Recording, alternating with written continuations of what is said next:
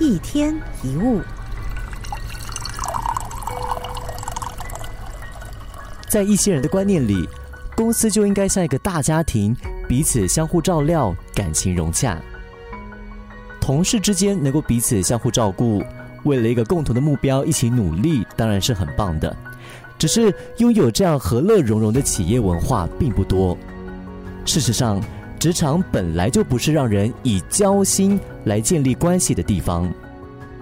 我们要明白一件事：绝大多数的人是为了过生活才去上班的，他们单纯的只想用脑力与劳力来换取所得，交朋友不是他们的优先选项。职场关系的一个重点是，把自己分内的工作做好。别影响到别人，自然就会赢得别人的尊重与好感。做人当然是很重要的，但没有把事情做好，别人连给你做人的机会都不会给。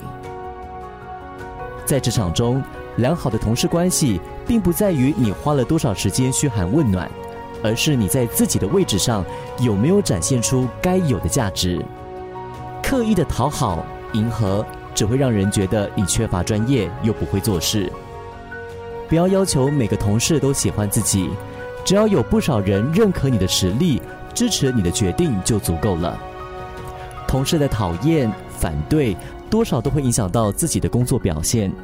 但只要完成该做好的事，就不用怕别人的攻击，稳稳的坐在自己的位置上。一天一物。